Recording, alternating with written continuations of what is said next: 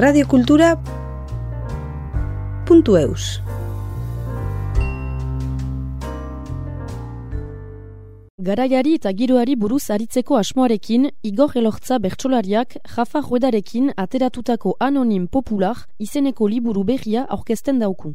Gai sozial eta politikoak, Euskal Gatazkaren iragana eta oraina, feminismoaren indar berria, tonu serios eta jostalari batetan adierazi izan nahi dituzte.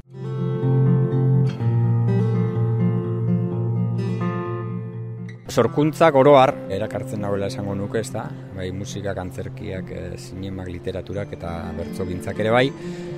Eta bertzoaren kasuan nagusiki izango nuke apatekoaren e, magia horrek, batzuetan e,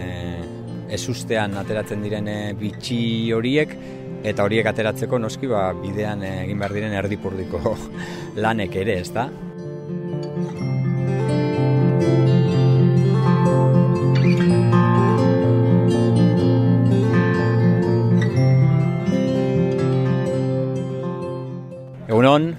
Igor Lortzanaz, bertzolaria eta orain bertzo musikatu disko liburu bat eh, aurkezten eh, nabilena. Rafa Roedarekin batera Anonim Popular izeneko proiektua.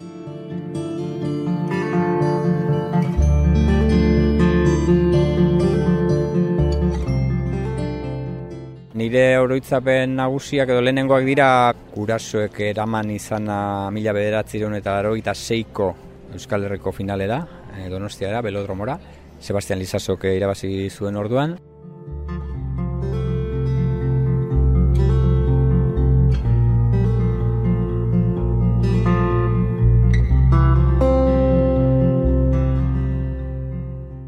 Sorkuntzak oroar erakartzen nagoela esango nuke, ez da? Bai, musikak, antzerkiak, e, zinemak, literaturak eta bertzogintzak ere bai. Eta bertzoaren kasuan nagusiki izango nuke apatekoaren eh, magia horrek, batzuetan e,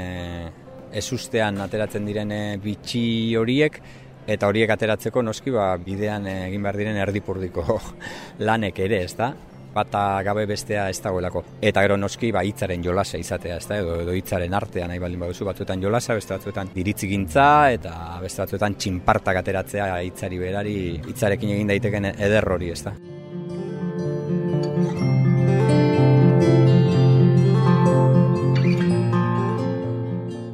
Dependitzen du, e, zertarako eta noiz. Normalean, bapateko horretan, eh? idatzizko proiektuetan, ba, tarteka, ibili izan gara, gara baten zazpi eskale egin genuen, laro eta margarren amarkadan, 2000 garren amarkada bukaera aldera guta gutarrak egin genuen, eta orain, ba, anonim popularrekin nator, idatzizko proiektu hauek, ba, esan dezagun amar amabost urterik behin edo egin izan ditu dela, eta bitartean e, bapatekoa izan da nire jardun nagusia, baina bueno, badu zer ikusia hain justu, ba, bapatean ari zarenean e, zaila dela askotan e, gauzak e, benetan nahi bezala esatea, ez da? Edo, edo zuri interesatzen zaizkizun gaiei buruz eta nahi zenuken ikuspegitatik e,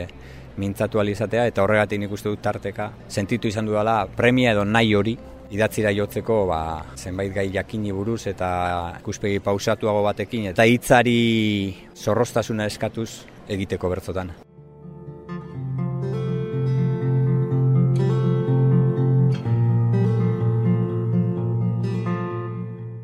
Ja, hogeita urte oso gaztea zen nintzen, eta hogeita urte dara matzat bertzo munduan,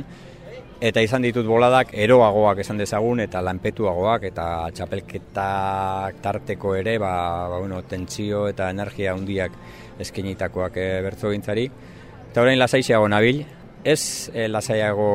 gutxiago arduratua edo lan gutxiago egitaren zentzuan, baizik eta beste intentsitate batekin eta beste ibili batean, ezta? E, garai baten e, laro mar bat plaza egiten manituen urtean, ba, orain berro mar egiten ditut, eta egia esan da, orain bertan nahiago dut horrela. Bakoitzak izaten du bere kopurua, eta niretzako orain txe, laro eta marreun saio egitea urtean gehiagil litzateke, nahiago dute lasaiago ibili, astean zeharren eh, lan pixka bat egin eh, eta horrela eduki hastia ba, ba, bueno, etxekoekin eta neure buruarekin ere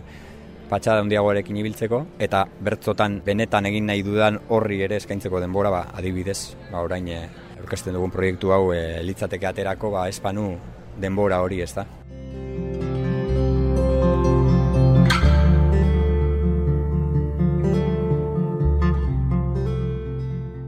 zazpi eskalerekin egin genituen bi, bi diska, lehenbizikoak zazpi eskale zuen izena, eta bertzo jarria pobreziari jarriak. Eta bigarrena izan zen barrenkaleko bluesak, eta bueno, bi hauek nahiko jarraian e, izan ziren, proiektu beraren bi, bi lan, e, errentxestak izkit seguru datak, baina bueno, laroita mairu eta laroita masei edo alako bat izango ziren, eta ondoren guta gutarrak egin genuen e, 2000 eta zazpiti, 2000 eta bederatzi ingurura eta esperientzi ederrak izan ziren eta kasu haietan e, lehenbizikoan nahietako bat izan zen bertzoak edonolako edo estilo oso diferentetako musika estiloetara eramatea eta orokorrean nahiko formatu bueno, rockeroa edo esango genuke. Bigarrenean ari instrumentuekin lan egin genuen gehiago eta guta gutarrak handik denbora batera gehiago izan zen e, autu bat alde musikala ez gutxiago lantzeko, baina bai tresneri aldetik eta soiltzeko eta hitzari emateko protagonismo handiagoa.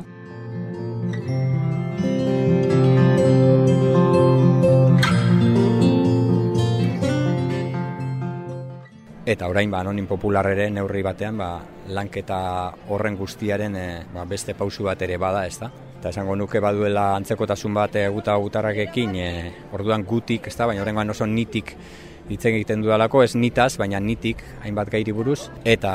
bueno, musikatzea ere, bueno, estilo anistasun bat badago, eta pausua izan da gehiago, ba, bat, e, gaur egungo sonoritatetara eta e, urbiltzea, eta, bueno, pop edo rock estiloko kantak egin barrean, ba, bueno, gehiago elektronikarekin, eta bertzo gehiago, molde luzeagoan aritzea beste arnasa batekin, eta hortan gara.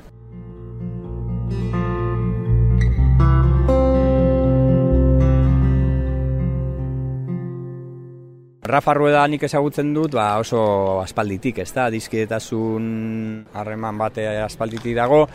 kolaborazio txiki batzuk ere, nik e, Gabrielen lekua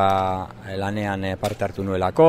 berak adibidez guta ekin ere kolaboratu zuen, e, diskoan e, kantu baten e, moldaketak berak egin zituen, eta tarteko proiektu, bueno, udatiar harin bat e, ere konpartitu genuen guta gutarrakeko Josu Zabala eta Unai Iturriaga eta Rafa Arrueda eta Lauok.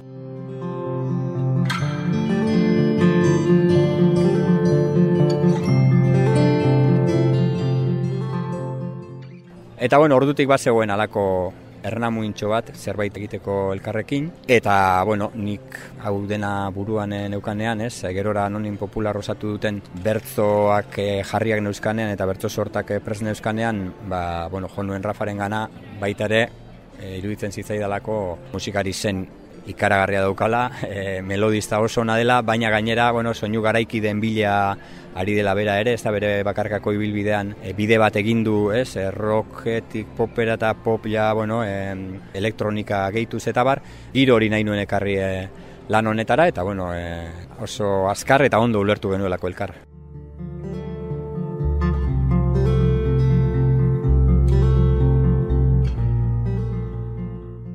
Intentzioa ez, anonim popular honetan e, da garaiari eta giroari buruz, ez da horrela pixkat maila abstraktuan esango dut, aritzea eta hor nahi baldin baduzu egon daitezke gai personalago tzat edo ez, intimoago tzat jotzen direnak demagun, ez, e, gutako bakoitza gure baitan e, norgaren eta gure eguneroko bizitzan beste zenbat paper antzestea tokatzen zaigun edo adizkietasuna bezalako gai e, gertukoak, ez da, Eta badaude, nahi baldin baduzu gai sozial edo politikoa gotza jotzen direnak ere, ezta? Ba, Euskal Gatazkaren e, iragana eta oraina kasurako, edo feminismoaren e,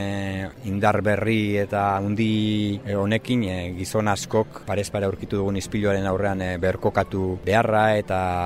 gure burua berdin zaletzat eduki dugun arren gure egunerokotasunean zema kontra esan dauzkagun ikustea eta alako gaiak edo bueno, ba, pandemiari loturiko keinuak ere badaude eta hau dena esango nuke horrela horrela esplikatuta oso astuna eta oso solemnea ematen du, baina kasu batzuetan tonu serioan, baina beste batzuetan, bueno, tonu jostariagoan eta ironikoagoan ere, ezta? Baina bueno.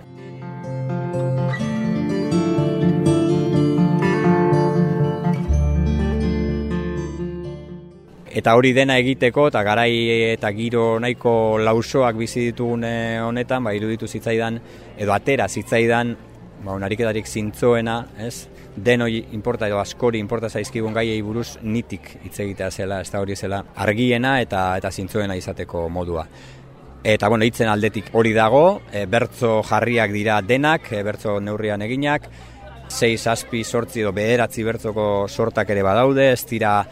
pop estiloko oiko parametroetan eta kanonetan e, egindako sortak eta kantak, baina bai nahi nuen, gero edukiz ezatela, ba, bai e, doinu aldetik eta bai sonoridate aldetik, bueno, gaurkotasun bat, eta bueno, musika modernoa deitzen zaion, mundu, mundu horretan e, txertatzea eta horretarako lan egin dute Rafarekin eta uste dut Rafak e, askilan ona egin duela. Bestea beste lortzen duelako horretaz gain baita ere letrazaleentzako proposamen bat izanik ere kantek bere hortan edukitzea e, nortasun eta edakargarritasun bat derrigorrez une oro hitzari adi egon beharrik gabe ere. Bueno, uste dute, bien izenean eitzen dezake dela gustura gelditu gara bioke lanarekin.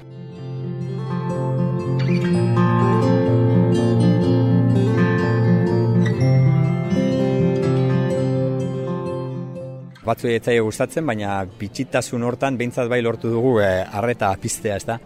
Sorta bateko azken koplaren hasiera da, e, badut sorta bat hainbat abizen aipatzen dituena, ba, neure odoleko abizenetatik hasita batez ere kultura arloko e, niretzako erreferenteak izan direne eidendearen aipatuz euskal referenteak izan daitezke ez da, e, Lopate Gilete eta e, Mirande Aresti eta Oteiza, baina gero Christoph Brasens, Fellini e, eta Bukowski eta Reed, eta sorta horren bukaera da, ez hain justu hainbeste abizen ezagun eta konkretu esan ondotik, bukatzea esaten inor anonim popular, ez da, anonim eh, frantsesez eta popular, ba, bueno, euskeraz, espainolez, inglesez izan daiteke.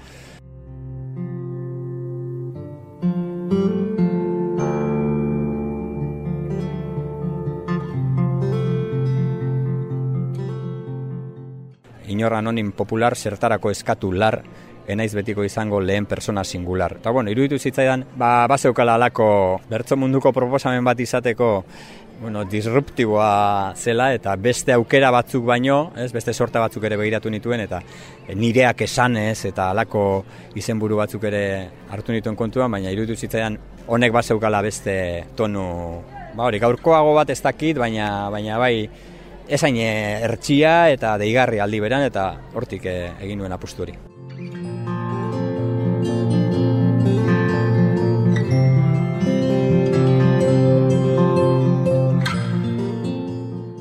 Bai, e, urtarrilaren hogeita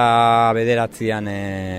hasiko gara azpeitian, eta otsailan eta martxoan e, baditugu beste zazpi emanaldi, orain e, buruzari naiz, behar bada baten bate aztuko dut, baina e, Zaraut, Zelorrio, Iruña, Hernani, e, Bilbo, Amurrio eta Amasa Bilabonan, Pasko festen e, ondotik ere espero dugu baditugu, beste Durango egingo dugu azkena aldikada honetan, bolada honetan e, maiatzen hogeita zeian, eta beste batzu da bidean, eta ea besteak beste badugun aukerarik Ipar Euskal Herriera ere joateko, e, egin ditugu kontaktu batzuk, eta ari gara hortan ere nahi genuke, hango zalei ere aukera eskaintzea, ba, emanaldi hau ikusi alizateko.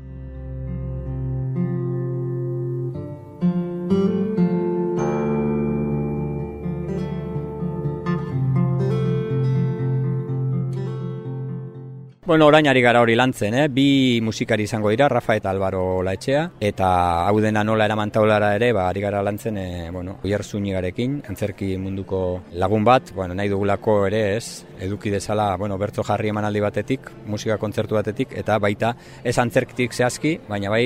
giro batzuk eh, sortze aldetik, eta bideo proiektzioak, eta bar, ez delako musika proposamen bat, eta ez da bertzo ere, eta behar duela e, berarentzat sorturiko e, giro bat eta emanaldi bat izatea.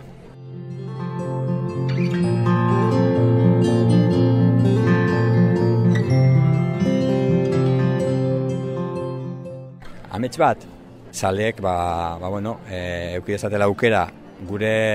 proposamenak ezagutzeko eta gure proposamenak erosi ditzatela ere, denon artean egiten dugulako euskarazko kultura.